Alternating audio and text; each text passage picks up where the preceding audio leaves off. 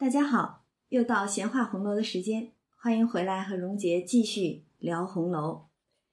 那这一回呢，我们要聊到第十八回，林黛玉误捡香囊袋，贾元春归省庆元宵，贵妃省亲，大戏终于上演了。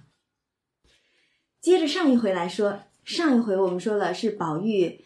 呃，题咏大观园的这些匾额啊、对联啊，是他在本书当中第一次的才华正面的展示。连他的郑老爹啊，平时总是呵斥他的这个郑老爹，也是非常满意。尽管在郑老爹口中，我们是一声的称赞都没有听到过，但是只见他的这些所谓的客套啊、推辞啊、什么岂有此理啊等等这样的话。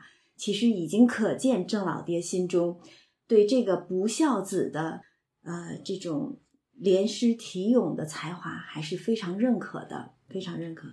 其实这也是为什么郑老爹他对这个儿子不喜的原因之一，就是这么有才华的一个儿子，但凡你有一点点心思能够用到仕途经济上去，那么贾家恐怕又是一番繁荣富贵的景象吧。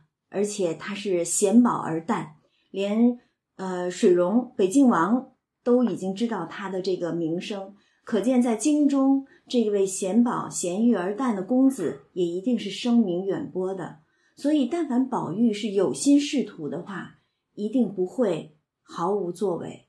所以，其实全家，尤其是贾政作为父亲，对宝玉实在是寄予了相当的厚望。当然，这个厚望是在这种仕途，是在这种为了封建家庭的这个进一步向上爬、攀爬的这个希望上。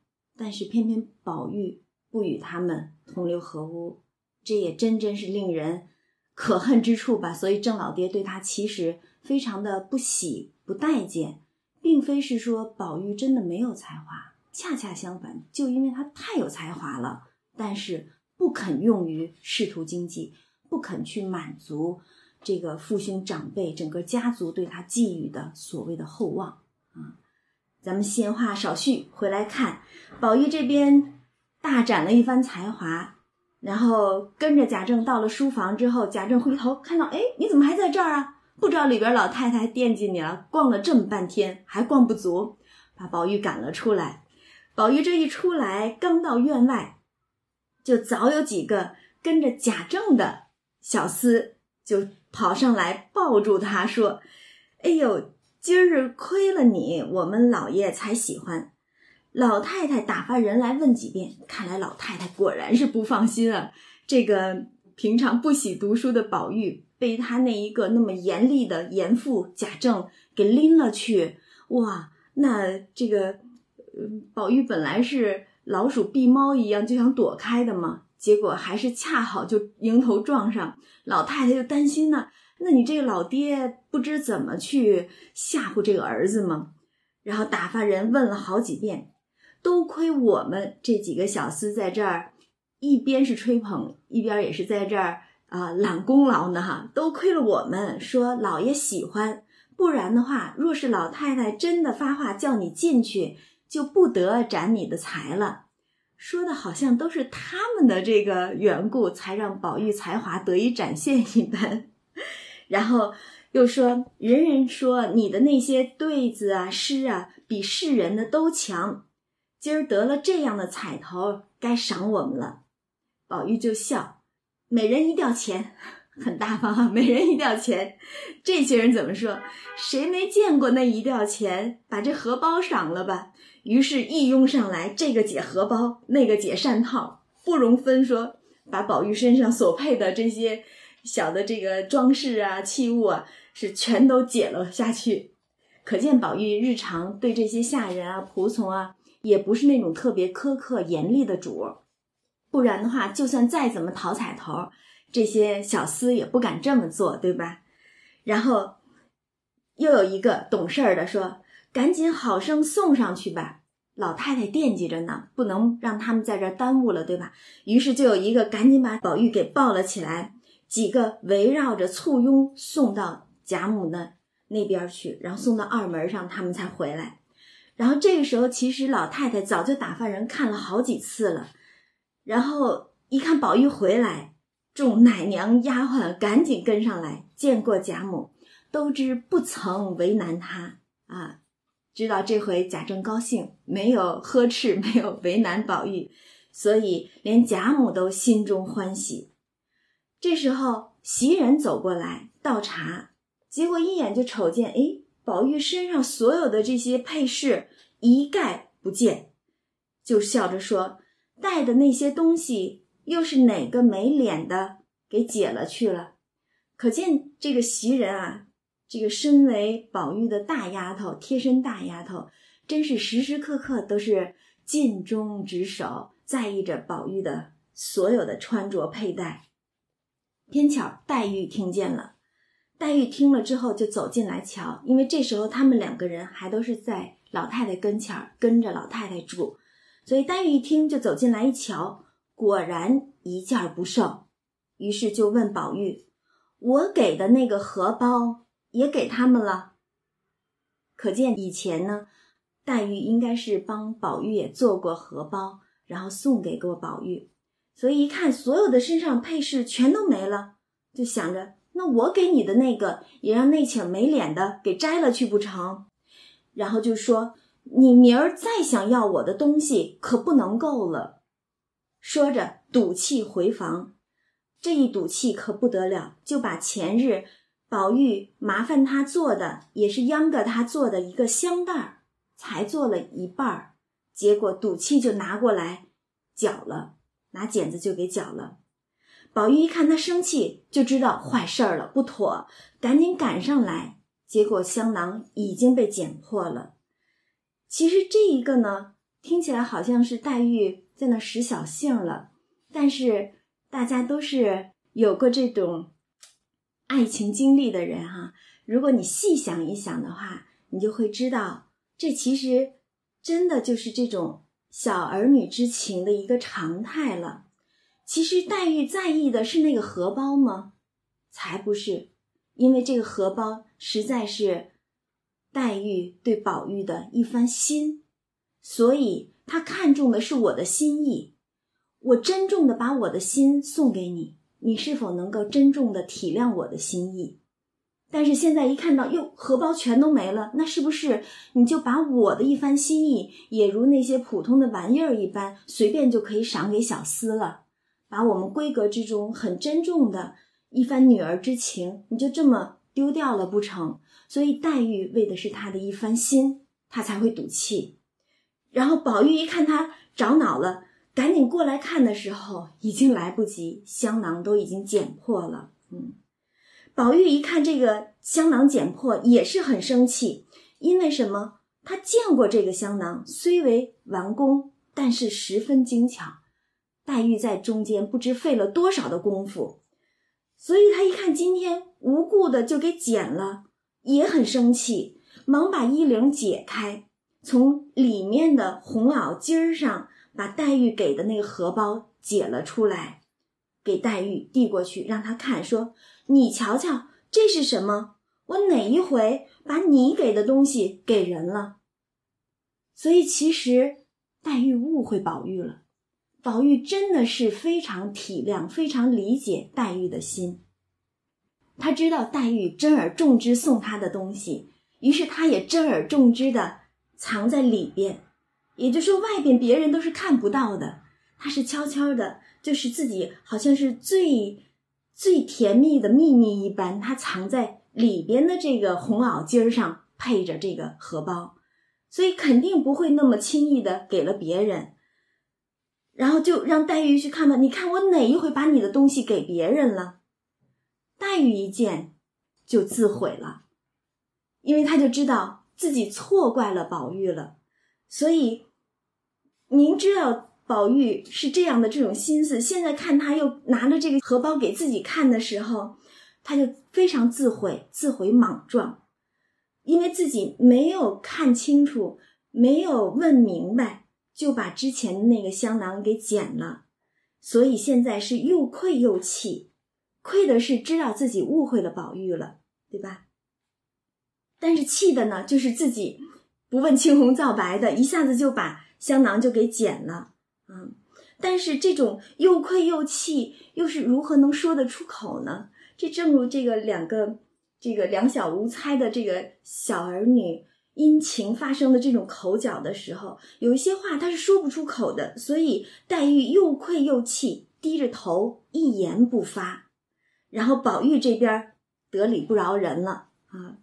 这一看着黛玉低头一言不发的，他就得了理来了劲儿了。于是赶着就说：“你也不用捡，我知道你是懒得给我东西，我连这荷包奉还如何？”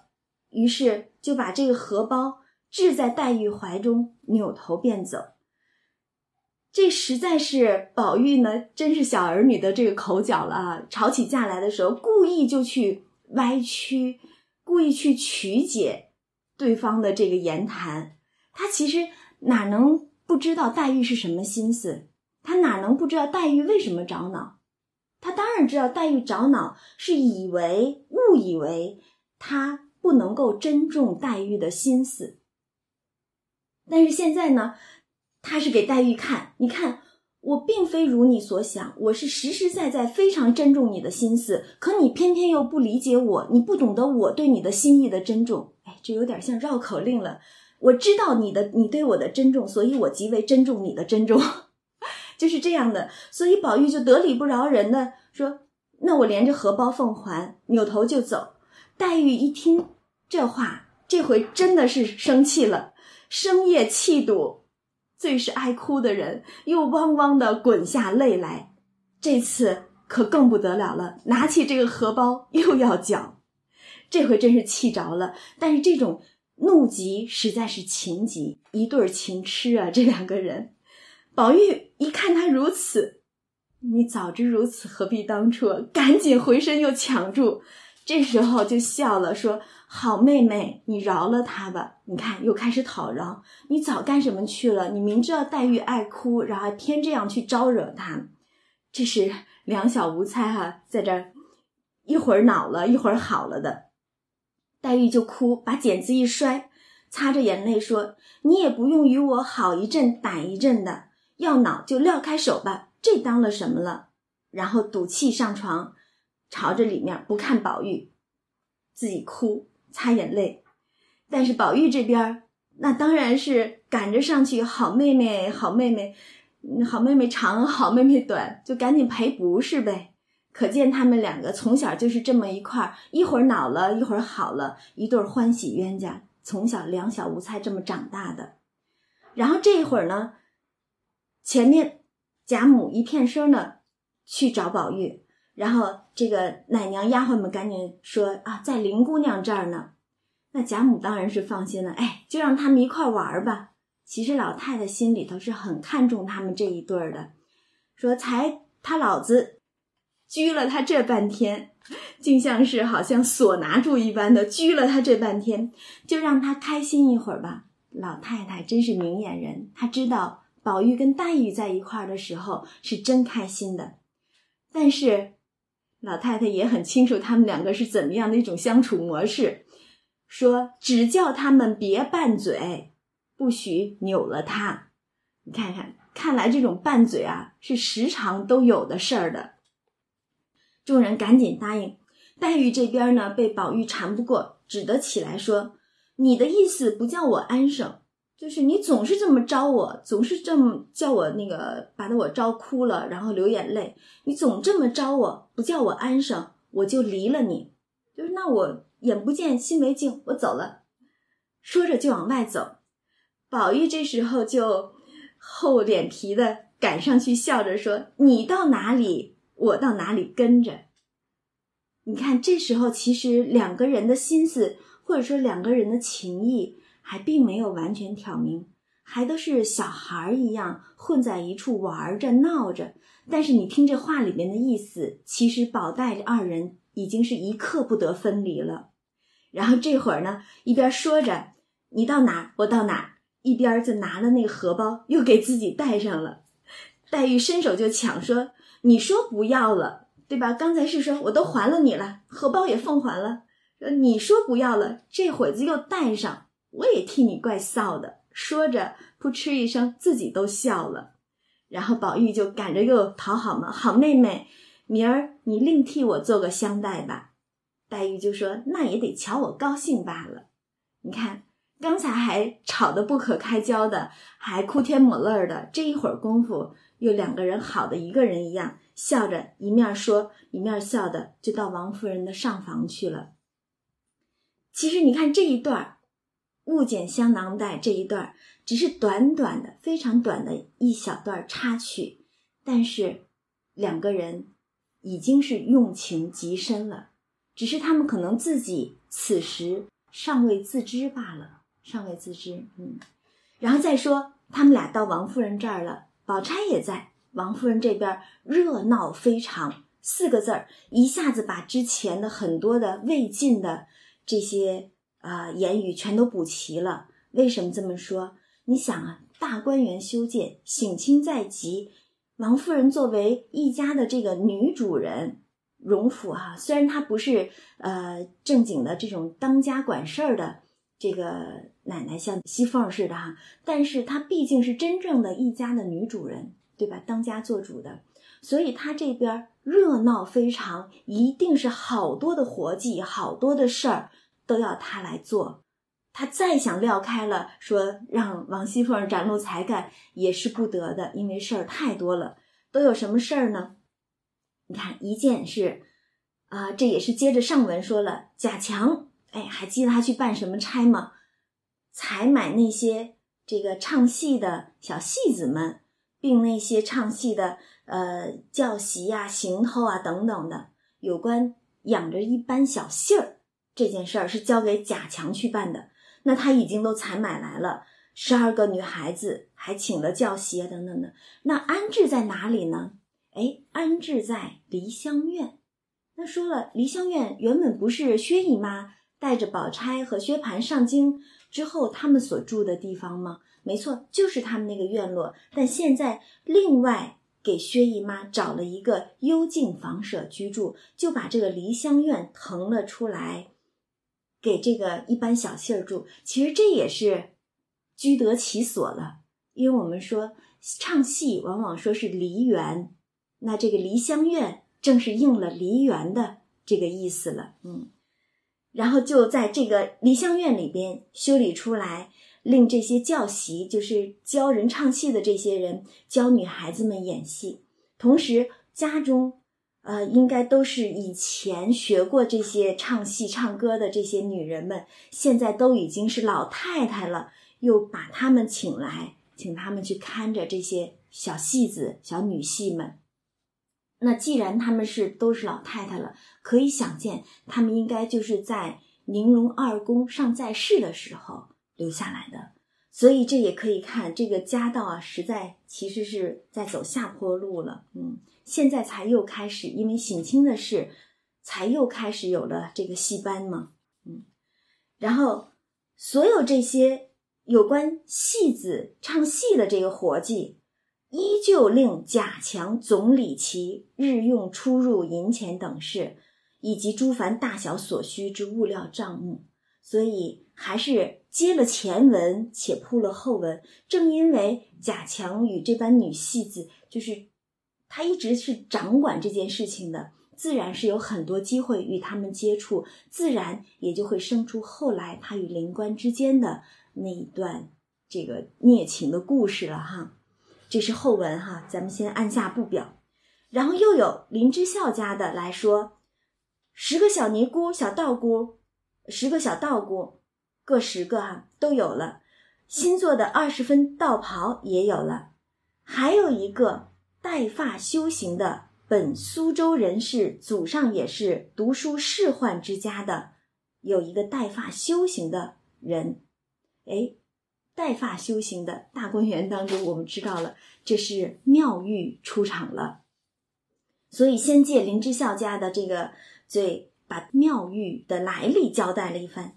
祖上也是读书仕宦之家，生了这个姑娘之后呢，从小多病，呃，买了很多的替身出家，不管用，因为古人他们相信说，呃，出了家，离了这个红尘俗世，就可以把你身上所有的这些牵绊斩断。那人离了这些牵绊之后，自然也就是干干净净的，不会有任何的病啊、灾儿啊之类的嘛。所以有这样的这种迷信的想头，但是又舍不得自己的女儿，怎么办呢？花钱买了人家的女儿做替身，就说假装这是我家的姑娘，让她去出家，那就把我家女儿的灾祸、病啊什么的带走了，是成了这样的一种替身的这种想法，但是不管用，不管用，所以最后只得他亲自入了空门。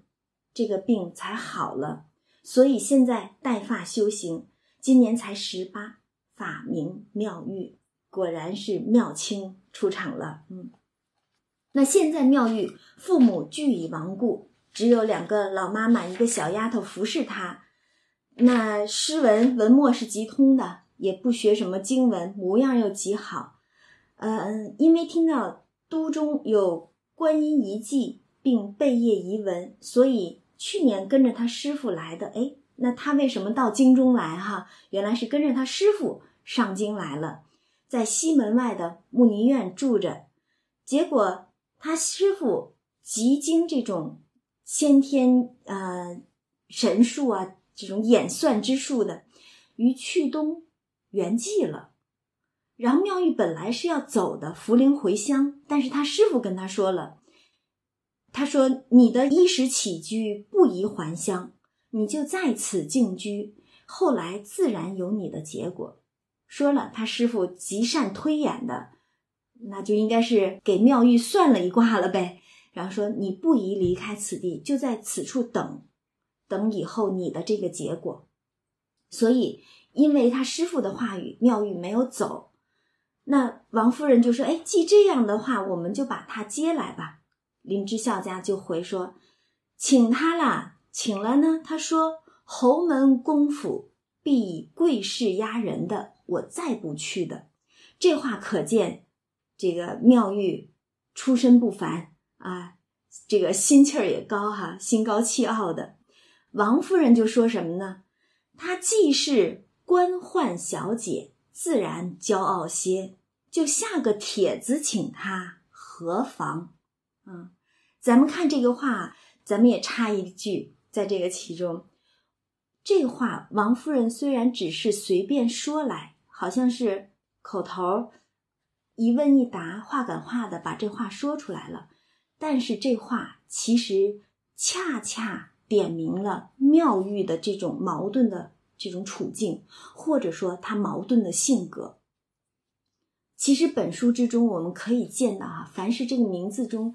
黛玉之人，比如黛玉、宝玉、妙玉，甚至包括后来的小红，之前是叫红玉。其实作者都是有一些喜爱在其中的，或者说都倾注了极大的喜爱在其中的。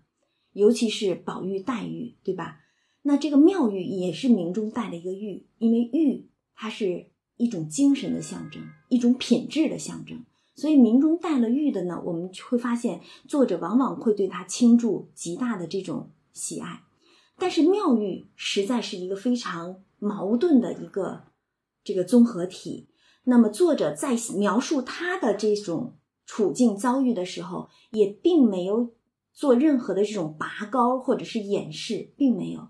我因为我们说了，这本书实在是一个呃非常写实的现实主义的巨著，所以。他的妙就妙在他的现实主义。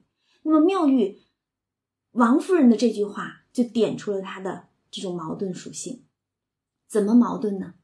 妙玉她心高气傲，她觉得自己是个修行人，她自称槛外人，意思就是说我不与你们这些世俗之人为伍。实际上，他就是想从各式各样的这种世俗的这种。应酬也好啊，或者是说这种世俗的这种烦恼当中解脱出来，但是他所有的这种挣脱凡俗的努力，我们可以看到几乎都是流于表面，处在一种形式之上的。比如说他的带发修行，比如说他的这个自称砍外人，他不与众姐妹合群儿，然后连他的判词都说是“太高人欲度，过节视同闲”，处处都表现出他好像是与世俗不相符，他的这种心高气傲。而且我们可以看得出来，妙玉他确实是一个爱干净的人，不只是表面的爱干净，他也希望自己这个人能够干净。但是，你身处红尘俗世，你出生在这样的一个官宦家庭当中，又一直并未脱离这种阶级、这种属性，你又如何真正能够挣脱红尘呢？对吧？你又如何能够真正挣脱？所以他的很多努力其实都只是一个形式上的努力，他没有办法，尤其是在那个年代、那个时代、那种环境，封建的这种扼杀人的这种天性的环境当中，她小小一个女孩子，她所有的努力都终将失败，这是一个必然的结局。但是对于她个人来说的话，我们也可以看到，她其实一方面她说着自己是坎外人，不肯受这个世俗的沾染；但是另一方面，他其实也是认同于这种世俗礼教的。就如王夫人所说，她既是官宦小姐，自然骄傲些，竟下个帖子请他。也就是说，他其实还是认同于这种世俗的礼教的阶级划分的阶级的这种理儿。你用这样的理儿来请我，我就来了；你不给我这样的理儿。我就不来，然后还说你们必是用贵势压人的，也就是说他知道这种贵族家庭当中是贵势压人的。但是如果你尊重，你讲理儿，讲的是这种世俗的这种理儿，我接受。所以他其实并没有真正的挣脱，哪怕他自称坎外人，他并没有真正的挣脱。而且他一方面接受这种世俗的等级啊、礼教的这种标准。而且另一方面，由于他心思宝玉，我们也可以知道，他其实于红尘俗世当中的这种情，他也并没有挣脱。但是我们说了，人之常情，豆蔻十三女孩都是会思春，这是正常的。我们现在都很理解这种爱情的萌芽，更何况他已经十八岁了。所以，对任何一个女子来说，天性当中，他们就有渴求爱情、渴求这种被人尊重、被人爱护的这种天性，所以这个其实没有任何的问题，没有任何问题。但是问题就在于，他也认同于这种世俗的礼教，然后他觉得，如果一个超凡脱俗的人，应该是不屑于此的，所以他又在压抑自己，他又不敢。真实的表达出来，不敢真诚的表达出来，只能是说用“坎外人”这样的称呼与宝玉书信往来，与宝玉书信往来。所以，那以他这样的这种矛盾的性格，一方面又想超凡脱俗，但是另一方面又不得不寄居于他原本所隶属的、从属的这个阶级的封建大家庭之中。所以他的悲剧结局也是显而易见的。覆巢之下焉有完卵？咱们插一句哈，因为这是妙玉第一次被提及，第一次出现。那其实全书到现在十二钗里边已经出来十个了，已经出来十个了，只差呃，应该湘云还没出来，没有出场，呃，还有巧姐儿还没有出场哈。所以其实，呃。这已经是第十位，这个十二钗当中的第十位出场了。嗯，咱们插了这么一句。OK，林之孝，且说这林之孝听了这个王夫人的话之后呢，自然就赶紧请外面的文书相公去写帖子去了。这就是照足了官宦的这种礼仪去做了，对吧？那后边自然有后文去描述如何把妙玉请了过来，这就是后话了，暂且不表。然后这边呢，这个是你看几件事儿了，小戏子的事儿，道姑尼姑的事儿，再加上妙玉的事儿，然后赶着又有人来回工程上的事儿，什么糊东西的沙林啦，然后金银器皿啦，然后连着王夫人并上房的丫鬟，都一时不得闲的，所以可见之前在这个大观园的建造的过程当中，实在不只是外头的这些男丁们、男士们忙忙叨叨的，实在是合族中的女眷也不得休息的，尤其是这些媳妇们，那都是干事之人啊，所以是不得歇息的。宝钗呢？是一个懂事儿的孩子，他一见这个情况就说了：“咱们别在这里碍手碍脚的，呃，咱们去找探丫头他们去吧。”那意思就是说，他们这儿忙，咱们别在这儿碍事儿了，对吧？这个多懂事儿，可见宝钗实在是一个懂事儿、有眼色的好孩子啊！这可真是闺房闺阁之中的这个怎么说？还记得之前？呃，宝玉到了那个宁府那一趟，呃，先是他要中午午歇的时候，先是进到了他们那个正屋堂屋去，然后写的一个“致洞明皆学问，人情练达即文章”，还记得这个联儿吗？这么看来，其实宝钗倒真是闺阁当中的世事洞明、人情练达的闺中典范了。太有眼色了哈，太有眼色了。然后他们说：“那我们就不碍事儿了。”于是宝玉、黛玉并宝钗他们就跑去找探春啊、迎春啊，找他们去玩了。这些姐姐妹妹们都是呃待字闺中的这个姑娘们，所以不会让他们去干什么事儿的。所以他们就一处玩儿。且说这边王夫人他们。呃，包括凤姐儿他们一直日日忙乱，直到十月将近，这不知道是几个月都过去了。信皆全备，就说要准备的事情总算有个头绪了。各处监管交清账目，有古董文玩，皆已陈设齐备。采办鸟雀的，不止什么仙鹤、孔雀之类的，并鹿、兔、鸡、鸭都已备齐。然后园中各处按照这个景致，因为我们上一回看游览大观园，各处景致不同，那就得按景来分配，都要饲养一些什么样的鸟啊、雀呀，甚至小动物，对吧？然后贾强那边的这些小戏子们也排了二十出杂戏，呃，小尼姑、小道姑也都会念经了啊，赶紧教会了。然后至此，贾政方心中宽敞，略略宽敞了。大观园工程总算完工了，于是就请贾母他们进园，色色斟酌，点缀妥当，无一丝遗漏不当之处。于是方择日提本。贾政他作为一个这官员，毕竟是他的长女嫁入宫中嘛，所以贾政提本。本上之日，就说这一本子刚奏起奏上去，本上之日，朱批准奏。当天就准了。次年正月十五上元之日，恩准贾妃省亲，日子定了下来，元宵佳节日。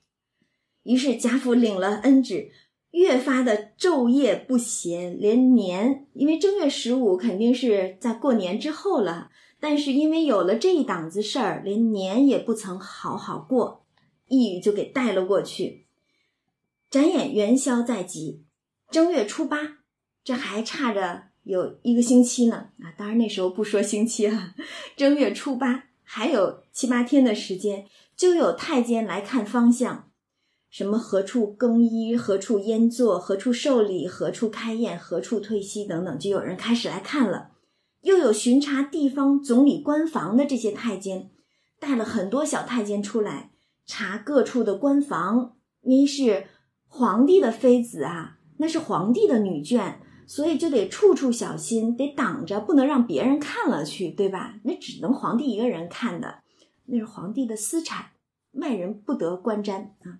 所以各处有官房挡着帷幕，然后还得指示贾宅这么多的这个人，上上下下、形形色色这么多的人，何处退，何处跪。何处尽善，何处起事，种种遗嘱不一。哎呀，这可真是宫廷的礼仪了哈。然后这是家里边，外面又有工部官员，并五成兵备到。哇，您一个妃子省亲，连这个官员公务的官员，什么五城兵备道的人马全都调集了，打扫街道，撵逐闲人。啊，那从宫中一路过来到你府中之时，那路上闲人也不能看到这个皇帝妃子嘛，哪能让你们轻易就见着了，对吧？所以自然有人来干这些事儿。那贾政、贾赦他们自然就是因为是过元宵节、灯节嘛，元宵是上元灯节，所以赶紧督办着各处的匠人扎花灯、办烟火。到了十四这一日，聚已停妥，这一夜上下通不曾睡觉。十五贵妃省亲，十四晚上大家都没睡觉，然后一直到十五日的五谷。就是早晨五更天，天刚蒙蒙亮的时候，大家全都起来，自贾母等有觉者，按品服打装，赶紧就得装扮起来啊，就得预备着，贾妃今天就要回来了，对吧？然后园内大观园这个现在的省亲别墅嘛，园内帐舞盘龙，莲飞彩凤，金发幻彩，珠宝争辉。顶焚百合之香，平插长春之蕊，静悄悄，一丝咳嗽之声都不闻。你看，这是十五啊，灯节，又是月圆之日，但是不写灯也不写月，但是写来之后，虽不写灯月，满纸皆是灯光月色，明辉照眼啊，对吧？然后这边假设他们男丁。在西街门外，贾母等女眷在荣府的大门之外就开始等着了。一大早就开始等了，街头巷口帷幕都挡得严严实实的，一直等，一直等，正等的不耐烦。忽然，一个大太监坐着大马而来，赶紧接进来问太监，就说：“早多着呢，就是说且着呢。北京话讲啊，且着呢，没那么快。”呃，大概的时间表，未出用过晚膳，他们晚膳倒用的早。未时其实是中午这个一点到三点之间被称作未时，未出那也就是两点之前就已经用了晚膳了。未出用过晚膳，未正二刻到宝灵宫拜佛，因为是十五嘛，初一十五通常都是要进香拜佛的。未正二刻正。应该是两点，呃，二刻呢就是半个小时，所以两点半。然后有出客，有出有出，应该是下午五点十五左右出课嘛，十五分钟，五点十五左右，还要进大明宫领宴、看灯，然后请旨，因为你妃子要出宫的话，还得再请旨，只怕虚正才能起身呢。哇，一下子就。这是大早晨的，老太太他们就起来备着，准备接驾了。只怕虚正才能起身，才能从宫中出来。虚正是几点？晚上八点。天，这一下子就到晚上去了。凤姐一听，就赶紧说：“毕竟凤姐是那个真正的当家的这个奶奶嘛。”所以凤姐听了，赶紧说：“既如此，老太太、太太且请回房等候。”等时候到了再来不迟，那可不，难道还让老太太、太太他们站一天不成是吧？所以赶紧请他们去休息。于是他们这个老人们请自便，园中就皆是凤姐照看着，然后又有人去领这些太监们去吃饭啊，呃，等着什么。一时，且不说等了怎么去等哈，只说一时到了晚上。就传人一担一担的挑进蜡烛来，各处上灯了。刚点完，外面马蹄声，哎，能听得这么清楚，外面的马蹄声，可见整个家里边、院子里边全都是安安静静的。一时有十来个太监喘吁吁跑来拍手，嗯，什么意思？然后里面的这些太监会意，都知道是来了来了，于是各按方向站住。然后这里边呢，我记得那个庚辰本的那个批语当中就有这么一批句，说难得他写得出是经过之人，可见啊这等的场景，作者之家是见过的，他们是看到过，所以才能够描写的出来。不然的话，谁能知道还用拍手的方式来通知里边说来了来了？那也就是他们经过之人方才知道，因为见过嘛，嗯。然后赶紧，男丁又来了。假设，因为假设毕竟是这个呃袭了爵的大哥嘛。假设领着合族的子侄在西街门外，然后贾母领合族女眷在大门外，赶紧又都站回来啊，又都站回来。半日依然静悄悄的，然后才见忽见一对红衣太监骑马缓缓走来。啊，这边忙忙的都赶紧站定位置，却看那一边太监缓缓走来，到西门西街门口下了马，然后将马赶出帷幕之外，垂手面西站住。半日又一对儿，亦如是，一会儿半日一对儿，又半天又来一对儿，慢慢的走，都是缓缓走，来了十来对儿，这得多耗功夫啊！来了十来对儿。方闻得隐隐细乐之声，哎呦，总算能听见声响了。未见人来，先闻其声啊！一对对的龙金凤翼，雉羽魁头，金锁提户，闻着玉香，一把曲柄的七凤黄金伞过来，然后是官袍带履等等。执事太监捧着香珠绣帕，数于拂尘，一对一对的过完。天哪！前面的这是执事的，后面是方有八个太监抬着一顶金顶金黄绣凤板鱼缓缓而来，终于见到，还不是正主，见到他的板鱼。其实这个板鱼大家一般也都是在那个影视剧当中也都见过的，就是呃类似一个方便的小车一样，只不过是人抬着的，用板子凿出来的。这个拼凿出来的似车一般的抬着的那种大轿子，但是它并不是那种轿子四面封死的，是跟车一样的那种形式。嗯，然后一见到这个板鱼过来，贾母等老祖母啊，哎呀，听着真让人伤心啊！贾母等连忙路旁就跪下了，赶紧这边就有几个太监飞奔过来扶起贾母、王夫人、邢夫人。然后这个板鱼也不停，抬进大门，入仪门往东去，到院落门口。哎，这就应该是之前那些太监提前来勘探的所在了。来了之后，哪里更衣，哪里烟坐，对吧？这就是他们所勘探的地方了。就有执拂尘的太监跪请下鱼更衣，来了一道过来，未免有尘土哈，呃，休息一下，换换衣裳，然后。抬鱼进门，太监散去，自然有女官招荣、彩屏等等引领元春下鱼。园内各色花灯闪烁，纱绫扎成，精致非常。然后有一个匾灯，用灯笼灯做成了一个匾，写的是“体仁慕德”，体仁慕德，这就是一个歌功颂德的，就是感慨皇帝的恩德呀。让我们这个臣下百姓得以得慕恩德的意思吗？这是歌功颂德的话了。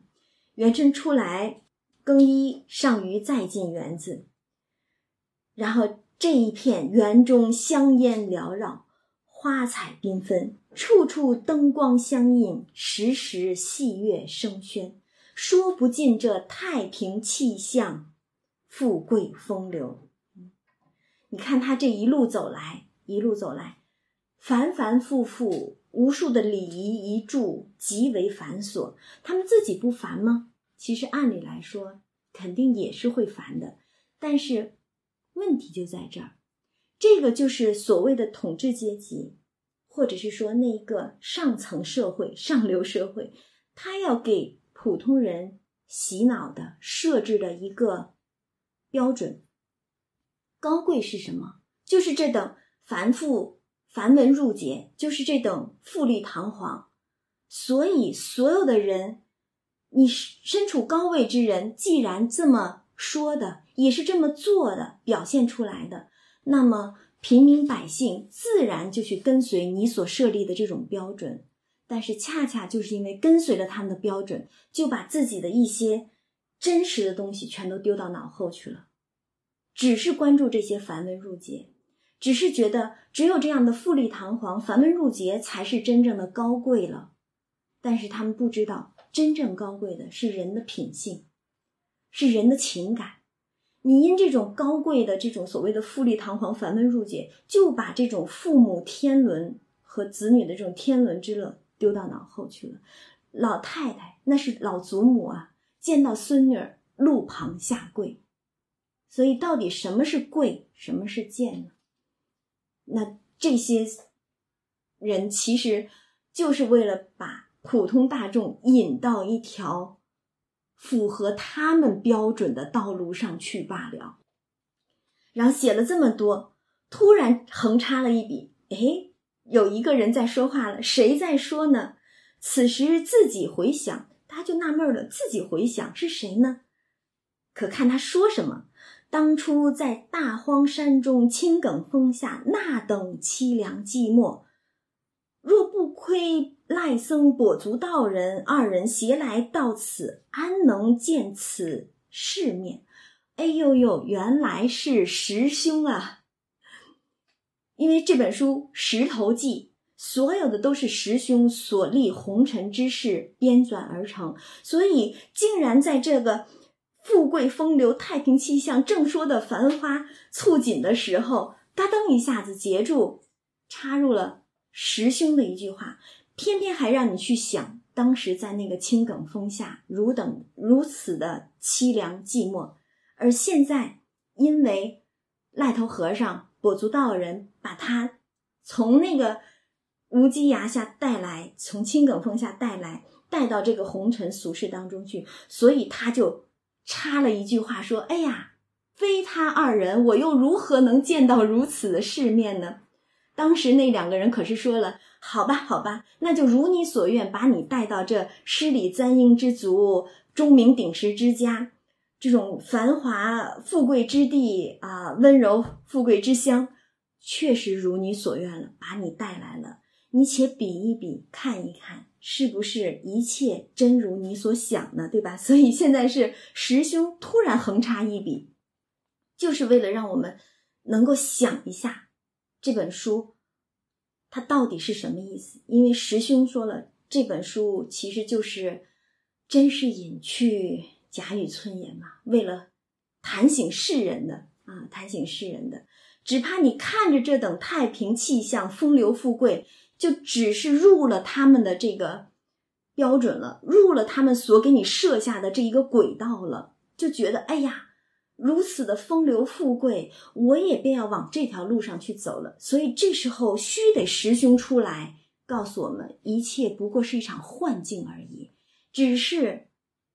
亏了赖头和尚、跛足道人把他带入红尘，才得以经历。你不过是一块大石头，你又如何经历得了这等风流富贵呢？对吧？所以一下子也是给我们读书之人一个点醒之处啊。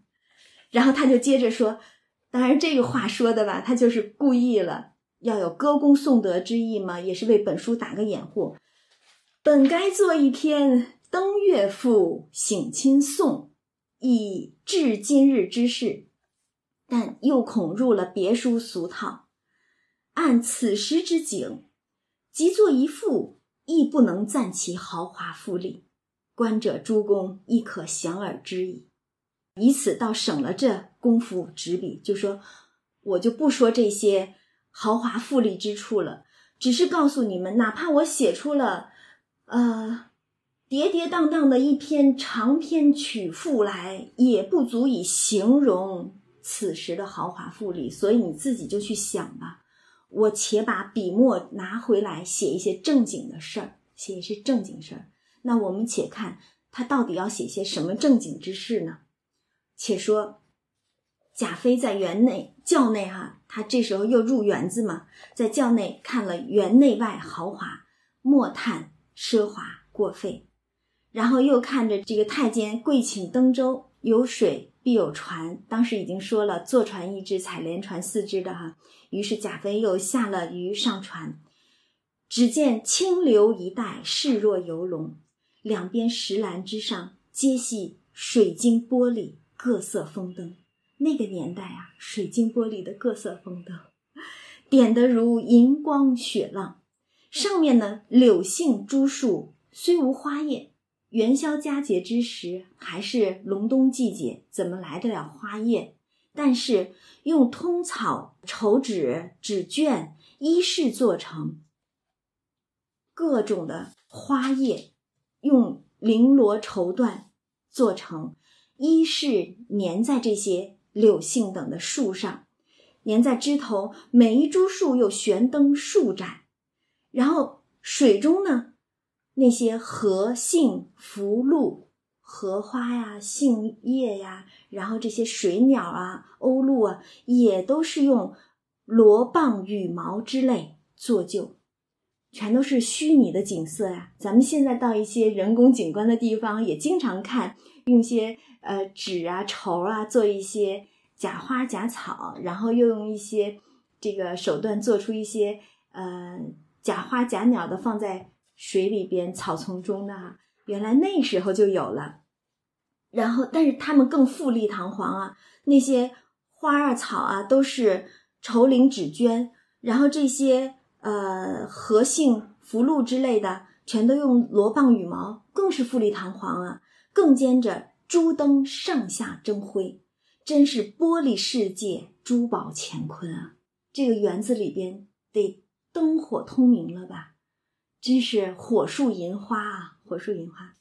然后上了船，船上也系着各种精致的盆景，珠帘绣幕，桂极兰绕。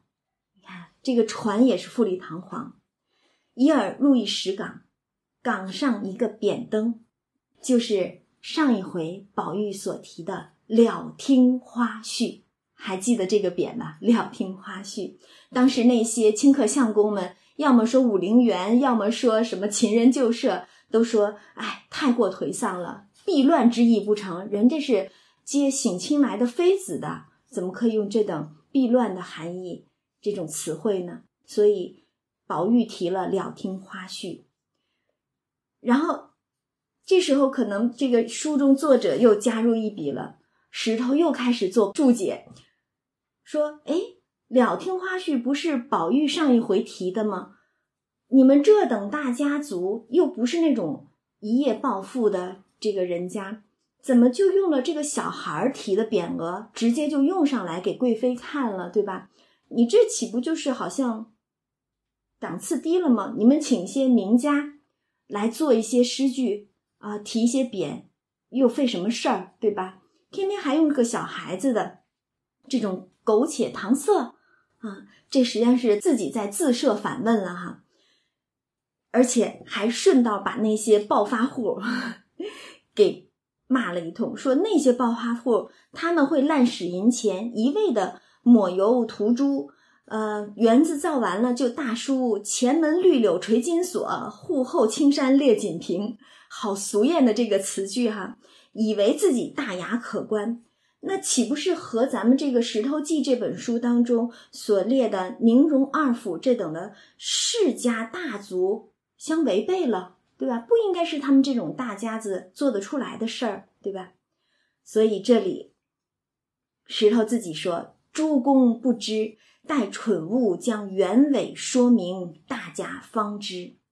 故意的用这种方法，然后说待蠢物石头自谦了哈，石头自谦，待我给你们讲述一下。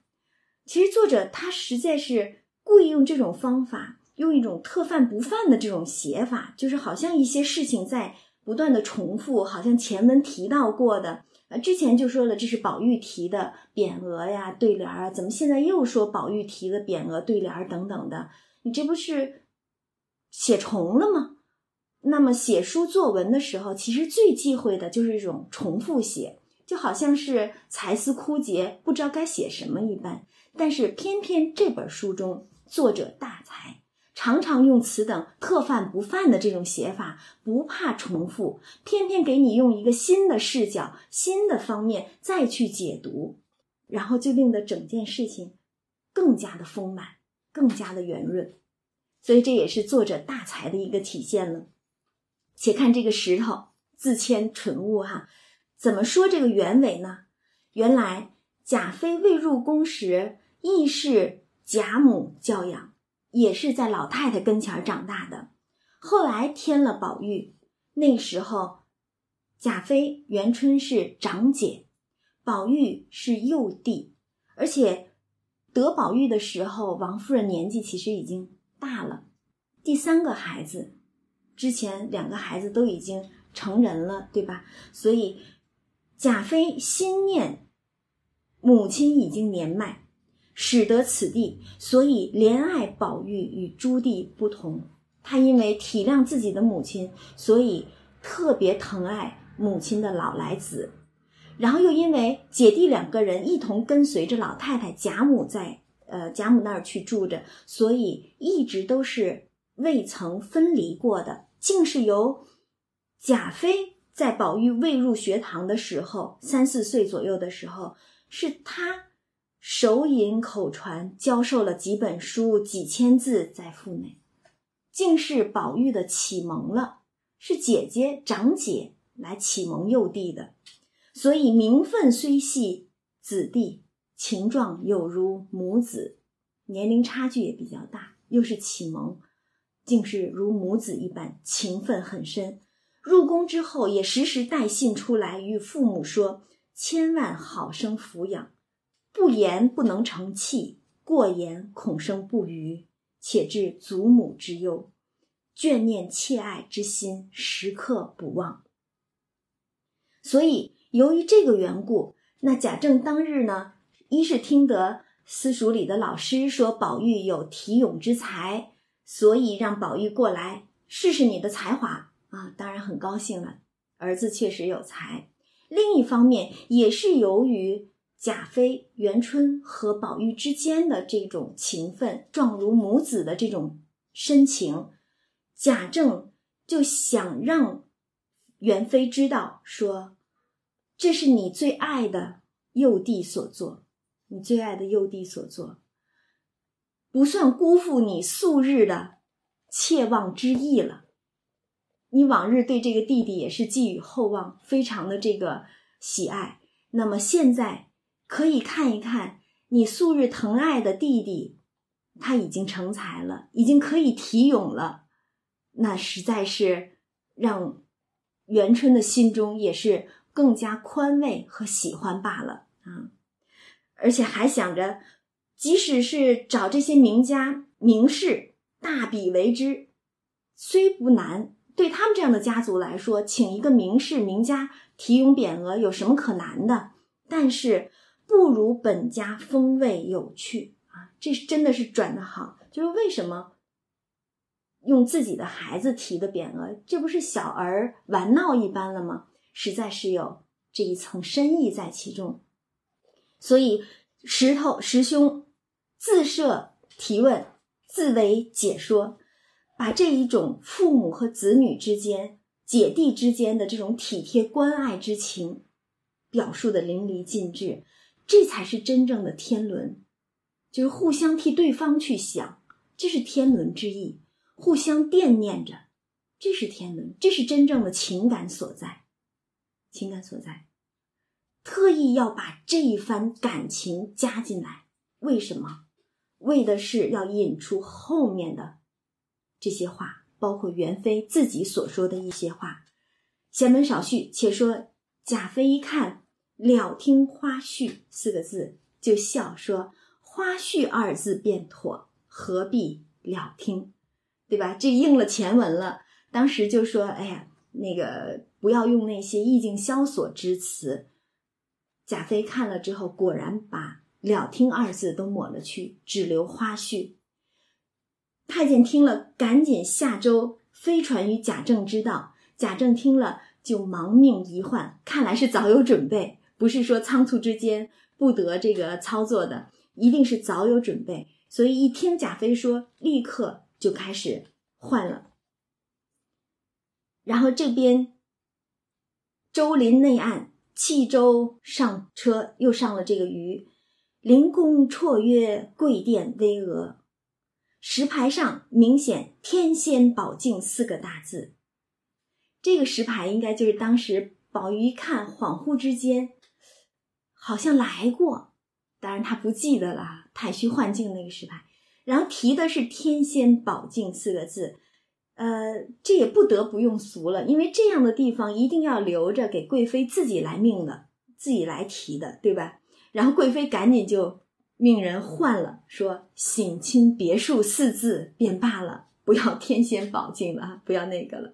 然后就进到行宫，果然是庭燎烧空，就是指的这个庭院当中的火炬啊。把天空都照亮了，香榭布地，火树奇花，金窗玉槛，说不尽的帘卷虾须，毯铺鱼塔，顶飘麝脑之香，平列雉尾之扇，真是金门玉户神仙府，贵殿兰宫妃子家。这个极尽歌功颂德了哈，极尽这种奢华的这种描述了。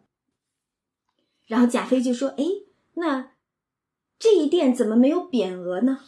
太监随侍的太监就跪起说：“此系正殿，外臣未敢擅拟。”啊，贾妃就知道哦，这个是正殿，等着他来提呢。这边太监就开始跪请升座受礼，正殿嘛，所以贵妃要升座，受家下人等的跪拜之礼。两臂就开始奏乐。礼仪太监就带着贾赦、贾政等等这些男丁们到月台下排班，然后殿上招容传谕免见礼嘛，免了。又引着他们男丁退出，就又有太监引着老太太、荣国太君嘛，并各女眷东街升上月台，也要排班，也要见，又免再隐退。